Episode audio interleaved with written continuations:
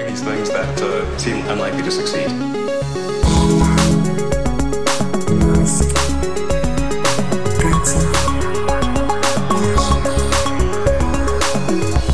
Bueno, bienvenidos a un nuevo programa de Elon, eh, episodio 137 ya.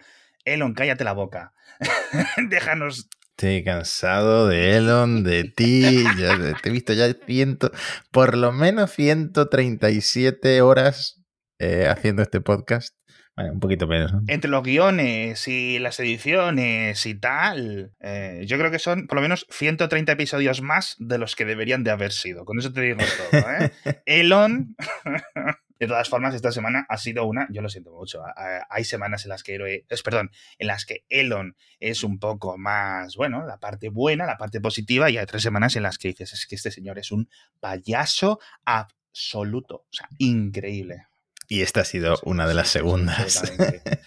Sin O sea, ninguna duda. Ridículo, o sea, niveles ridículos de... Y mira que hemos visto aquí cosas, ¿eh?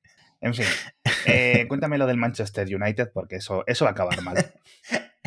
No, no, esto me hace muchísima gracia porque venimos de grabar Cupertino, no sé si hace una semana o dos semanas, el rumor de que Apple podría comprar el ya, Manchester fue do- United. ya- ya, ¿eh, Matías? Dos meses, madre mía, imagínate cómo tengo yo el concepto del tiempo desde que me estoy buscando casa, me estoy mudando, estoy eh, totalmente perdido. El, mm, bueno, pues ahora vinculan al señor Elon Musk, persona más rica del mundo, con la posible compra del Manchester United. Pero yo creo que estas noticias se las está inventando algún periodista en el Reino Unido desde su Sí. casa. Literal, o sea, absolutamente literal, tanto lo de Apple y más esto es en plan absoluto. O sea, es increíble. O sea, me, me gusta mucho porque se, se hace el meme y en redes sociales y jiji jaja y tal. Pero vamos, o sea, cero, cero coma. Bueno, lo voy a decir aquí, lo dije en Twitter. Si ocurre esto, si ocurre, me rapo el pelo en el podcast en directo. Porque si eres el miembro del podcast con mejor salud capilar, te lo vas a Mm, rapar. Se supone que si te lo rapas, luego crecen. Y, y si no, pues le pido a Elon la clínica donde se hizo él, los injertos. y a tomar por culo. Nada, pero bueno, en fin. Eh, vamos a la payasada, vamos al circo, porque al final, en principio, esto, o sea, de verdad, o sea, si me dices, y, y lo sospechábamos, en marzo del año pasado, cuando. o sea, marzo, abril, ¿no? Cuando empezamos con lo de. Elon ha comprado el 9% de Twitter, no sé qué, y va a liberar los algoritmos, y va a... O sea, todo lo contrario, todo lo contrario. Expectativa Sí. realidad, ¿no? Cuando lo pides por AliExpress, cuando te llegan. Tal cual. Lo voy a contar por orden Vale. cronológico para que quede claro lo que está pasando, ¿vale? Todo esto es según Platformer, la newsletter esta del Casey Newton, que Sí. de Verge. que ha sido la publicación con mejor información durante el último año a nivel de Twitter. Lo hemos dicho muchas veces. El Slack de Twitter es como si fuera un sitio público. Todos los periodistas tienen acceso en tiempo real a ese Slack. Y parece que incluso a pesar de esa reducción de plantilla, muchos de los que siguen dentro siguen contando y pasando pantallazos casi al, al instante, ¿no? Entonces, Ujú. uno de los grandes comunicadores de lo que está ocurriendo en Twitter es Platformer. Bueno, Platformer publica. Esto es el primer post de la newsletter que saltó. Luego iremos a otro todavía más fuerte. Que Elon Musk despidió a un ingeniero top en Twitter que le dijo que ya no era tan popular y por eso no tenía tanta visibilidad. ¿Qué ocurre? Elon está aparentemente obsesionado por la caída de visibilidad de sus tweets. Esto lo hemos constatado nosotros. En el episodio anterior hablamos que se había puesto su cuenta candado porque eh, había surgido como la idea de que las personas con la cuenta privada tenían más alcance. Eh, bueno, total, eh, después de probar un poco de todo, convocó una reunión con los ingenieros más importantes que quedan en Twitter, que no quedarán muchos, la verdad, serán dos o tres, eh, en busca de respuestas, ¿vale? Les dijo que era ridículo que sus tweets solo tengan decenas de miles de impresiones cuando lo siguen más de 100 millones de usuarios. Ya sabemos que Elon se está acercando a ser eh, la cuenta más seguida de, de Twitter. aunque ¿No lo es aún? ¿Quién sigue? no. ¿Obama? Pues creo que está Obama, está, no sé si Katy Perry tenía un mogollón Pero de- vamos, que esos tuitean un una vez, ¿sabes? Por eclipse, más o menos. O sea que, en fin. Sí. Bueno, total, que estos ingenieros, al no encontrar ninguna restricción de visibilidad artificial en lo que es el código de Sí. Twitter o lo que sea, pues uno de ellos que según Platformer es uno de los dos ingenieros más top dentro de... Espérate, voy a abrir la puerta. Es Ahora Elon. vuelvo. Vale, no cierres el baño que me está iluminando y va a quedar raro. Sí. Venga. Entonces, estos Sí. ingenieros, al no encontrar ninguna restricción artificial, pues uno de ellos, que según Platformer es uno de los dos más top que hay de- dentro de. Twitter, abrió el Google Trends, buscó Elon Musk, se lo enseñó y le dijo, a ver, en abril tu popularidad estaba en máximos históricos, que traducido a, la escala de Trends es un 100, Ujú. ¿vale? Y hoy, en el momento de la reunión, tu popularidad está en 9. Simplemente has dejado de interesar tanto al público. ¿Qué contestó Elon Musk? Estás despedido. o sea, esto a mí me hizo mucha gracia, yo lo cubrí en Gizmodo, se me echaron encima de rojeras para, para abajo, ¿no? O para arriba, mejor dicho. Entonces, luego Sí. ha salido otro reportaje de Platformer que da bastante más y vergüenza. mucho más contexto a, a- a cómo sucedió y por qué. De todas formas, sí es cierto, y ahora lo comentaremos. Lo de las impresiones de. Mostrar las impresiones en público está revelando cosas muy interesantes. A mí me gusta que estén así, porque, por ejemplo, la cuenta mía, 10.000 seguidores aproximadamente, ¿vale? 500 impresiones, 600 Sí. Cosas así. Eh, periódicos, periódicos, eh, arroba el país, arroba el mundo, arroba, yo qué sé, New York Times. eh, el 1% de las impresiones o menos comparado con sus seguidores. O sea, o el 1 por mil en algunas ocasiones. Mm, Sí, yo diría que esto siempre ha sido siempre ha así sido en- así, en siempre ha sido así, absolutamente. Y en, mu- en muchas plataformas, redes sociales, eh, en YouTube, ¿cuántos eh, youtubers hay con millones de Mm. suscriptores que han ido perdiendo No, visibilidad? Bueno, pues esto, Elon, al eh, forzar que los números sean públicos, pues más obsesionado Claro. está todavía con eh, sus números y de hecho se compara con otros Twitch stars, como por ejemplo el presidente de Estados Unidos, Joe, Joe. Biden. Fue la Super Sí. Bowl, ¿ok? Entonces, Elon publicó un tweet apoyando a uno de los dos equipos de la. Super Bowl, que eran los. Eagles. Joe Biden, por su mujer Sí. o lo que sea, también puso un tweet apoyando a este De equipo. Filadelfia, sí. El tweet, el tweet de Elon tuvo 9 millones de impresiones. El tweet de Joe Biden tuvo 29 millones de impresiones. Por lo visto, según Platformer, ¿vale? Esto enfadó muchísimo a Elon, que borró el tweet y esa misma noche, cuando terminó la, la Super Bowl, volvió volando a las oficinas de Twitter y es más, a las 2.36 de la madrugada, su primo, que trabaja ahora en Twitter, James Musk, mandó un mensaje de Slack a los ingenieros, al canal de ingenieros, diciendo esto es muy urgente. Cualquier persona con capacidad para escribir software que pueda ayudar a resolver este problema, que conteste este mensaje, ¿vale? Por lo visto, 80 personas empezaron a trabajar en este problema, que era la visibilidad de los más que Qué ridículo es. Qué ridículo. El lunes por la tarde, que él, bueno, él tuiteó su versión, pero según Platformer, eh, lo que pasó internamente es que habían implementado, habían sacado a producción una herramienta que se llama Power User Multiplier y que solo aplica a Elon Musk. O sea, if username equals eh, arroba Elon Musk, para arriba. Sí. Concretamente, según Platformer, repito, multiplica esta herramienta la visibilidad de los tweets de Elon Musk por mil. Se salta todas las heurísticas Sí. de Twitter y los tweets de Elon. Musk salen en el para Claro. ti de más del 90% de sus seguidores, de los que están activos en Twitter, ¿no? El resultado fue un desastre, todo el mundo lo, lo vio, todo el mundo lo comentó. Empezó a salirle a todo el mundo tweets, replies, Sí, likes, sí, todo lo que hacía Musk sí. en Twitter empezó a salir en la pestaña para ti que eh, era, Ridículo. era hasta ridículo. Y mucha gente tuiteó pues una captura, un vídeo de lo que estaba pasando y empezaron a silenciar a Elon Musk o a bloquearlo para dejar de ver sus tweets. absolutamente. Voy a poner un vídeo aquí de, de nuestro amigo Mark Quintos en, en Mastodon. Y era esto, o sea, literalmente constante todo. Respuestas randoms de Elon a gente que ni seguías ni nada. Precisamente porque, claro, tenía la valoración máxima por parte del algoritmo. Claro, Entonces, da igual a quién siguieras, nunca iba a tener tanta potencia en este sistema heurístico que decías tú como un tweet de Elon. Entonces, Hmm. ridículo. O sea, absolutamente. O sea, un complejo increíble. Mira que esto lo, lo, teníamos nosotros hasta diagnosticado ya hace tiempo, pero es que madre mía, chico. bueno, pues Elon había tuiteado antes de que saliera este reportaje que el equipo había trabajado durante horas para solucionar sí. un problema y que el problema estaba como que en, en, que se saturaba el feed de la gente a la que seguía él cuando tuiteaba. Sí. En, en, en, definitiva, que él era demasiado popular y que eso estaba causando problemas en Twitter, por lo que el 95% de sus sí. tweets no se estaban entregando. Entonces ya empezaron también los chistes de... Eh, eh, ingeniero número uno, tus interacciones se están desplomando porque eres menos popular. Elon, estás despedido. Ingeniero número dos, tus interacciones se están desplomando porque eh, eh, eres demasiado popular. Elon, me gusta este chico. o sea, sí. ese tweet.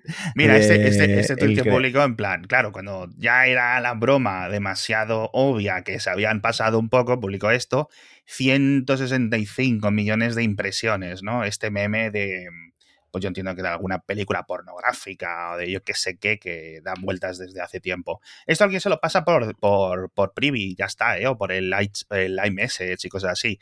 120 millones de reproducciones, 27, 4,3, una respuesta, 45, eh, cosas así. Pero si sí. te vas hacia, hacia el pasado, anda, por cierto, ha comentado este artículo de Statekery, que está súper bien ese, te lo pasé por antes por privado. Sí.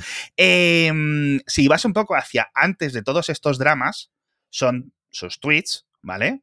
En plan, 4, 5, 8 millones, cosas así, ¿no? Que es entendible, coño, más o menos, joder, al final, y a pesar de todos los retweets que consigue, etcétera, etcétera, etcétera, etcétera. Pero bueno, ridículo. O sea, todo. Sí. Bueno, dice Platformer que eh, lo que es el boost este artificial eh, sigue aplicándose, pero ya no multiplica por mil. Es una cosa un poco eh, más modesta. Eso sí, comprar Twitter para que tus tweets tengan más que visibilidad. Es un ridículo. O sea, lo de borrar un tweet porque otra persona ha puesto algo parecido y ha tenido más visualizaciones, qué complejito tiene el pobre hombre. Qué complejito. Ay, Dios mío. Bueno, también se quejó mucho la gente hablando de la Super Bowl de que estaba sentado con Rupert Hombre, Murdoch. El hijo de Rupert Murdoch está en la junta de Tesla, chicos. O sea, si es que no sé qué os sorprendéis. o sea, es que. Claro, pero como Elon es anti-medios tradicionales, Ya, es que.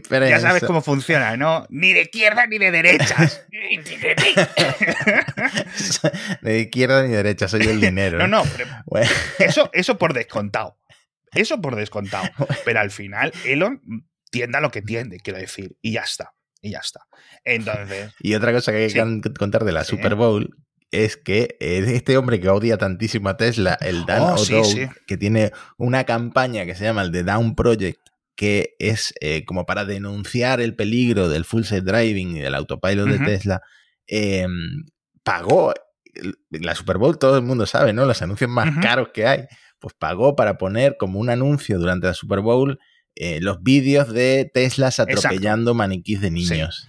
eh, eh, quiero intentar ponerlo, pero vamos, que los que hemos comentado aquí ya en el pasado, en aquel episodio mítico, que veíamos a los fans de Tesla atropellando cartones y poniendo a sus propios hijos ahí en peligro.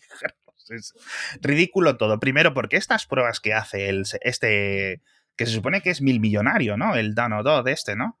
Eh, Mm. No me parecen tampoco muy rigurosas, sinceramente. Y este tipo de demostraciones las puedes hacer con cualquier coche. O sea, yo creo que cualquier coche que tenga un sistema de asistencia puedes encontrar siempre en algún momento este tipo de fallos. Dicho esto, no hay ninguna otra compañía que lleve siete años dando la turra con que los coches conducen solos. Que esa es la gran diferencia, ¿no? Pero sí es cierto que parece que obviamente es una campaña interesada, que si no te gastas 7 millones de euros en emitir esto en la Super Bowl, si no sé qué. De todas formas, creo que Elon dijo que el anuncio se iba a volver en su contra, en contra de este tío, ¿no?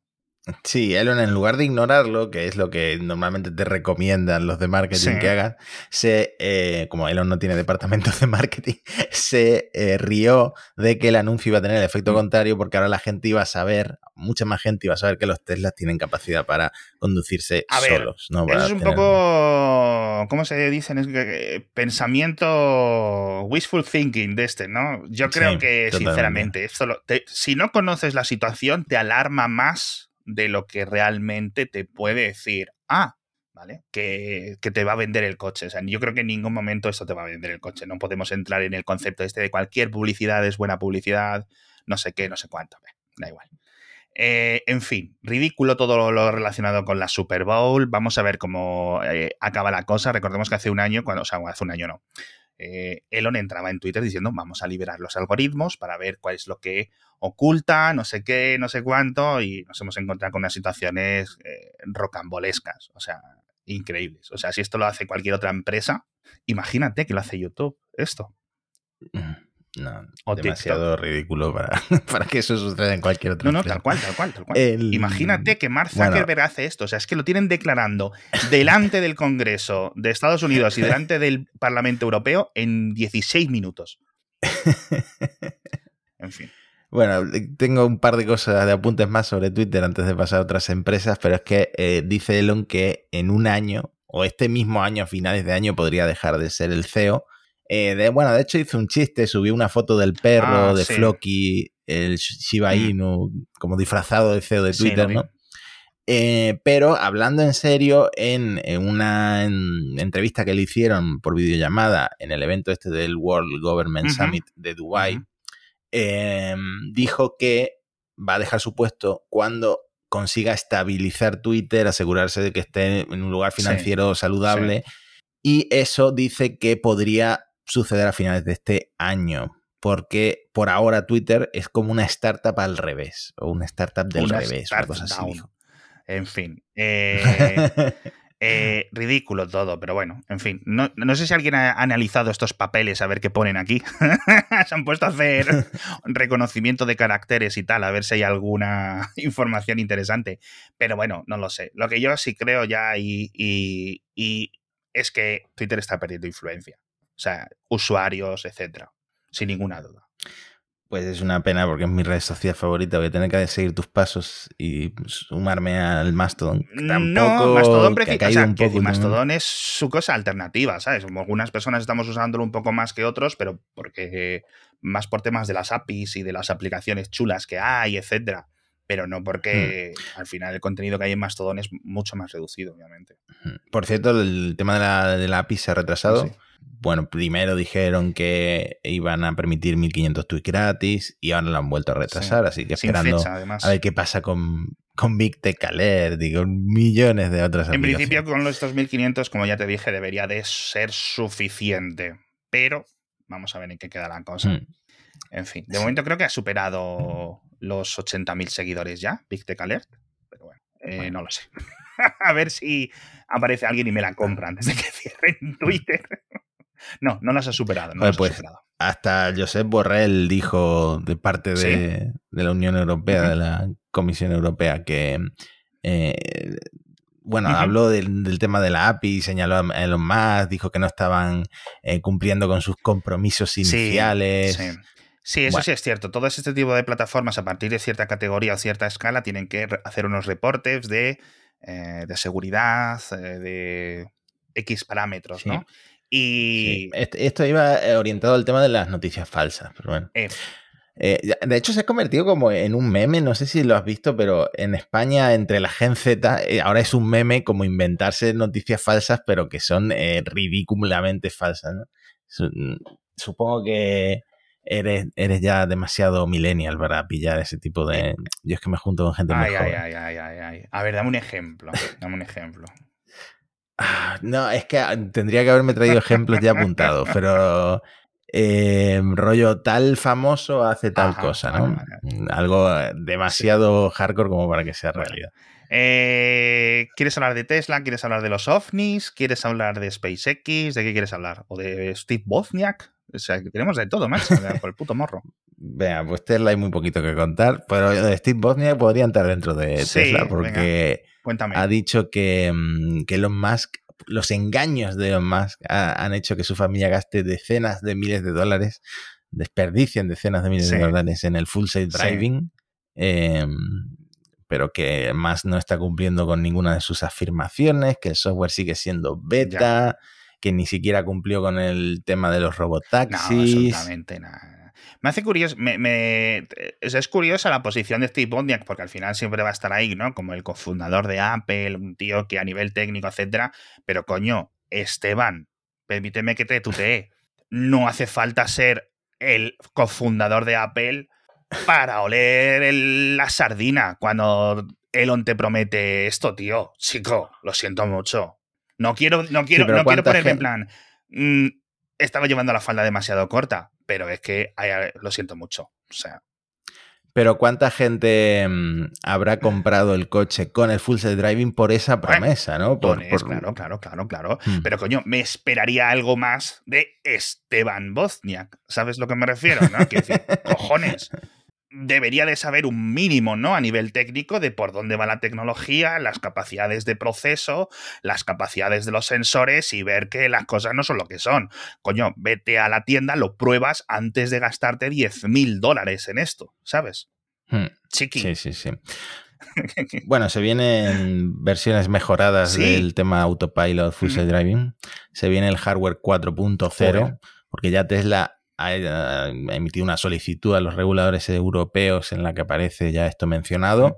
Eh, se espera un nuevo ordenador, pero no sé cuándo lo anunciarán. A lo mejor tienen lo del Investor Day el 1 de Ah, marzo. sí, o sea que en ahí, dos semanas no aproximadamente. Sí, además lo filtró todo Green en Twitter, ¿no? Si no recuerdo mal. Sí, se, se rumorea que van a añadir un radar que habían quitado todos y ahora añaden un uno, un sensor. Eso es. Eh, bueno, cambios, pasos, adelante, hacia atrás, no sé. Eh, está bien porque Locura. de lo que han añadido nuevo, o sea, decir, claro, coño, o sea, es que la fil ojito con la filtración, es que nos reímos mucho, pero quiero decir, literalmente tiene la placa del nuevo ordenador de a bordo, ¿no? Eh, y ha visto, pues no, pues al principio el- la CPU y la GPU es similares, hay algunas partes que sí que ha mejorado a nivel de anchos de banda, eh, vemos aquí, por ejemplo, en esta parte lateral tienes más conectores, ¿no? Para diferentes cámaras, etcétera, que es de donde ha sacado esto que vemos que el radar ya vuelve, ¿no? Como, como habíamos dicho. Elon se puso muy gallito hace un año aproximadamente con el tema del radar. Así que es muy gracioso. Hay gente que se ha gastado 140.000 euros en un coche sin radar y ahora los nuevos vuelven a tener radar. En fin. Y además comentaba Green en este hilo de Twitter en el que podemos ver todo comparado. O sea, imagínate que este tipo de filtraciones antes de que salgan los iPhone. O sea, esto es muy goloso, macho. Y, y Hmm. nada, aquí podemos ver la comparativa, podemos ver la nueva, la, perdón, la anterior, etcétera. No hay mucha mejora, ya digo, a nivel de eso. Sigue siendo 14 nanómetros, creo, de estos de procesadores ARM de Samsung, dentro de Exynos, etcétera.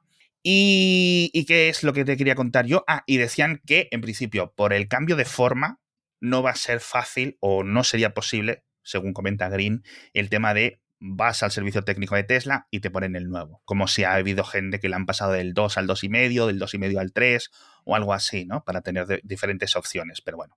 Hmm. Bueno, también el Model 3 se viene algún tipo de restyling o cambio porque en China han suspendido parte de, de la Sí. Producción, de la línea de producción para hacer una versión mejorada. Y en Estados Unidos han vuelto a cambiar los precios Hmm. por cuarta vez en dos meses. Hace bien, a mí esto, a mí esto me, me gusta mucho. Fíjate, de verdad, porque no es normal, es decir, no es común en el mundo de los coches, ¿vale? Siempre puedes, encuentras precios diferentes de un concesionario a otro. Pero esto, Sí. que el precio se vaya ajustando y tal, como si estás comprando discos duros en Amazon, me parece chulo, me parece chulo. Tiene sentido, coño, si van bajando las ventas, mm, rebajas, si no, no sé qué. Es decir, tienes... mm, a mí me parece interesante, ¿no? Para ver que es un tema en fluctuación y que responde a unos incentivos de los compradores, ¿no? Que, eh, que correcto todo, la verdad. Vamos a ver cómo es ese Model 3 nuevo.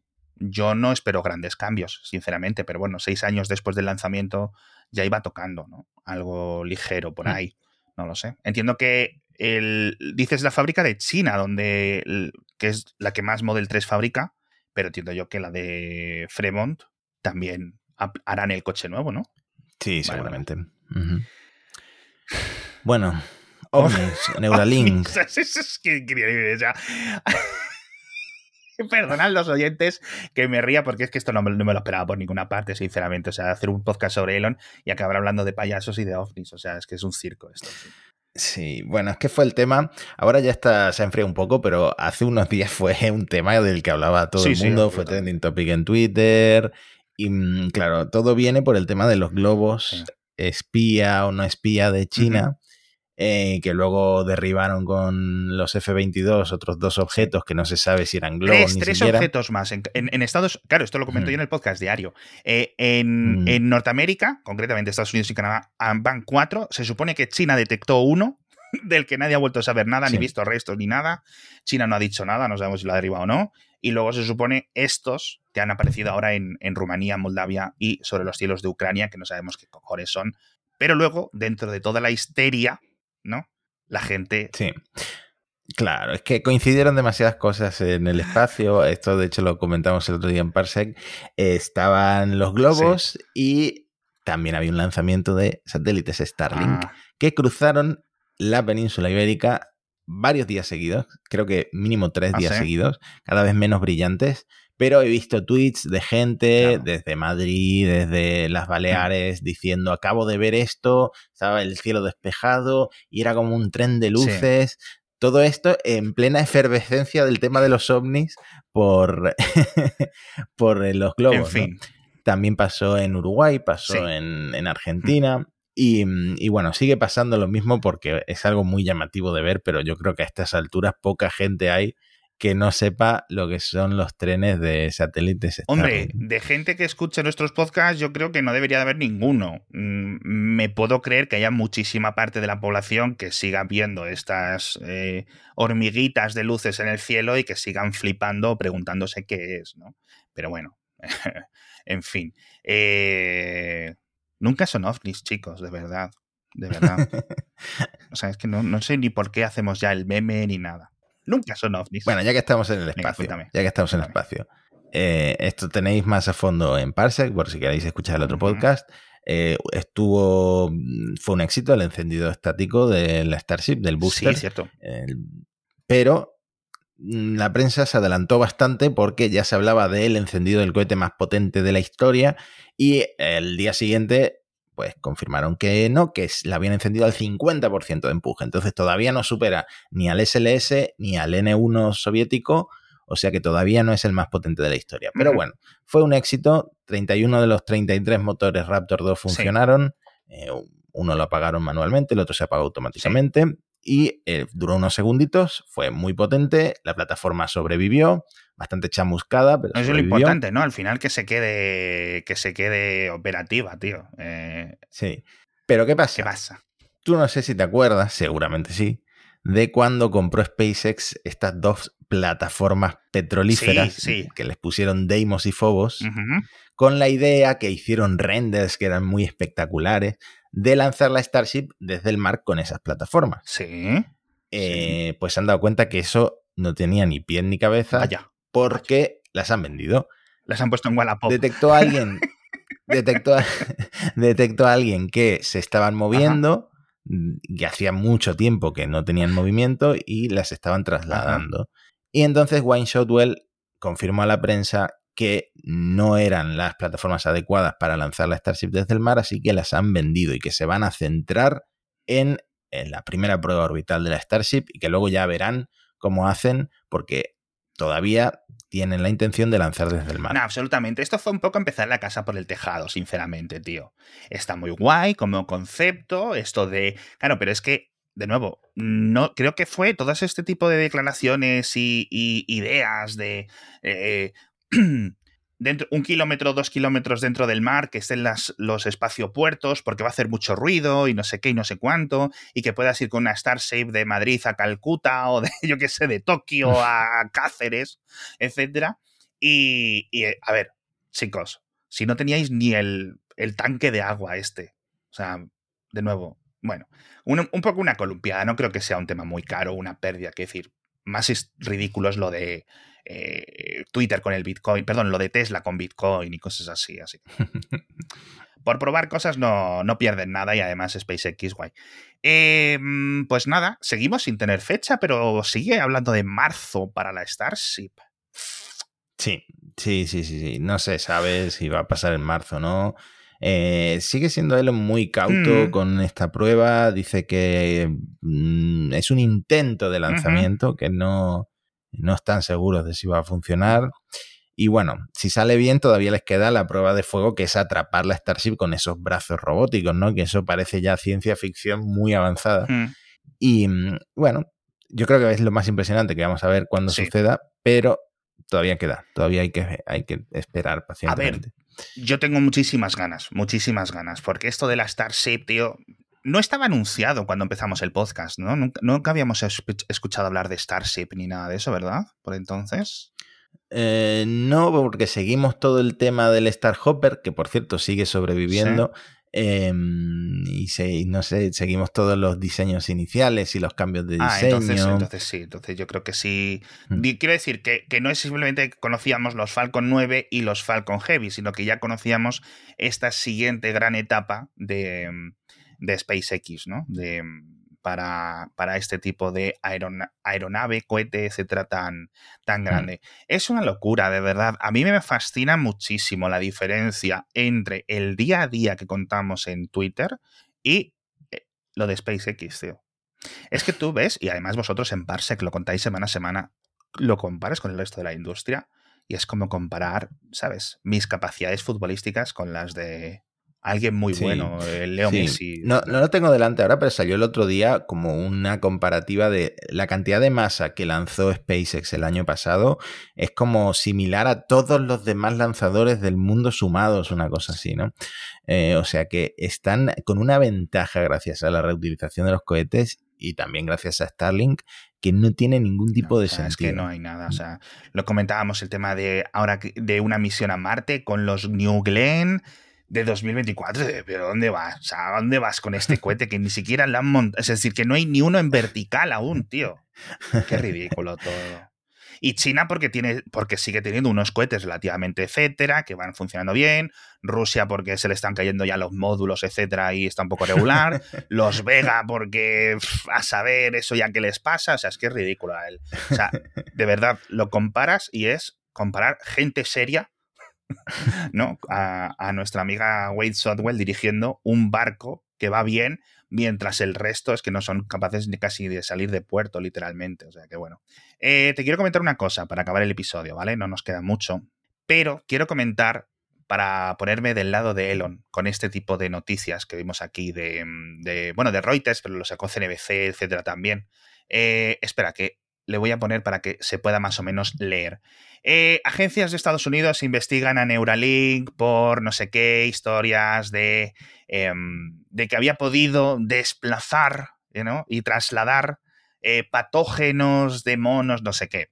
Esta es la típica noticia que si no estuviera ni relacionada con Elon tangencialmente, o sea, nadie se entraba, nadie se entraba. Todo es porque alguno de los monos, alguno de los instrumentos electrónicos que estaban dentro de los monos, una agencia decía que a lo mejor, a lo mejor, ¿no? Los estaban moviendo, pues yo qué sé, hasta un laboratorio sin las medidas, no sé qué. Y la gente se lo estaba tomando este titular y estas cosas como si fuera, yo qué sé, tío, el inicio de la película 12 monos o de, eh, no sé, cuáles otras películas hay así de estas de grandes contagios, ¿sabes? Pero vamos, ridículo, Sí. o sea, ridículo. Esto si no fuera Elon, nadie se entraba, no me parece nada grave Mm. ni nada, o sea, es que ni siquiera hay nada probado. O sea, Sí, de hecho creo que fue un grupo de defensa Sí. de bienestar animal la- el que alertó a, a la agencia que está investigando esto, o sea que mm, ya te puedes imaginar por dónde van Claro, los o tiros. sea, lo de siempre un poco. eh, en fin. Eh, nada que ver, nada por aquí ni nada por allá con esto. Ya bastantes tonterías reales tenemos para, para contar ese tipo de, de cosas. Luego esto le da mucho pie a Elon a meterse con la prensa, ¿sabes? Es decir, cuando te publican este tipo de chorradas, luego las puedes enseñar como, ah, la prensa está contra mí, ¿sabes? Entonces, en Mm. fin. Le viene muy bien ese tipo de cosas también al amigo. Mm. En fin, ¿qué será lo próximo? ¿Qué ocurrirá la semana que viene? No lo sabemos. Yo creo que nadie lo pues puede espero saber. que me activen a mí el multiplicador por mil de Hostia, visibilidad de ¿te Twitter. imaginas? Intentaría sacarle mucho provecho. Sí, sí, sí. Pero nada, ahí estamos esperando. Ni libera nicks, ni cambia cosas. Eh, Twitter está empezando a frenar, ¿eh? A nivel de, de cositas.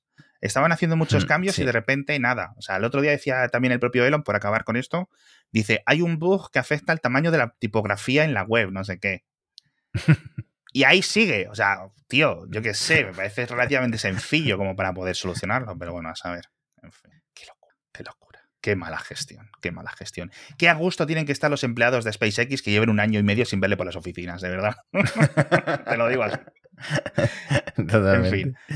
Hasta la semana que viene. Muchísimas gracias a todos por estar con nosotros. Vamos a ver qué es lo que se le ocurre a este señor.